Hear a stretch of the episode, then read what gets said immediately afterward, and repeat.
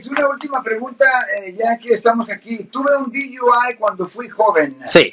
Eh, bueno, Luis Alberto se identifica el caballero como. Nos pregunta, cuando tenía 19 años me dieron un DUI. Sí. Cumplí con todo, escuela, servicio comunitario, pasó el tiempo. Ahora quiero renovar mi visa. Oh, ¿Qué debo hacer? Renovar mi visa. Yo dijera, hable con un abogado de inmigración. ya, esa es la primera cosa que yo dijera, porque ah, yo no le puedo decir exactamente cómo le va a afectar el estatus migratorio. Recuerden que aquí en el estado de California todos los abogados somos especialistas. Un abogado criminalista no se mete con migración, un abogado de migración no se mete en lo criminal, un abogado de divorcios no se mete en bancarrota.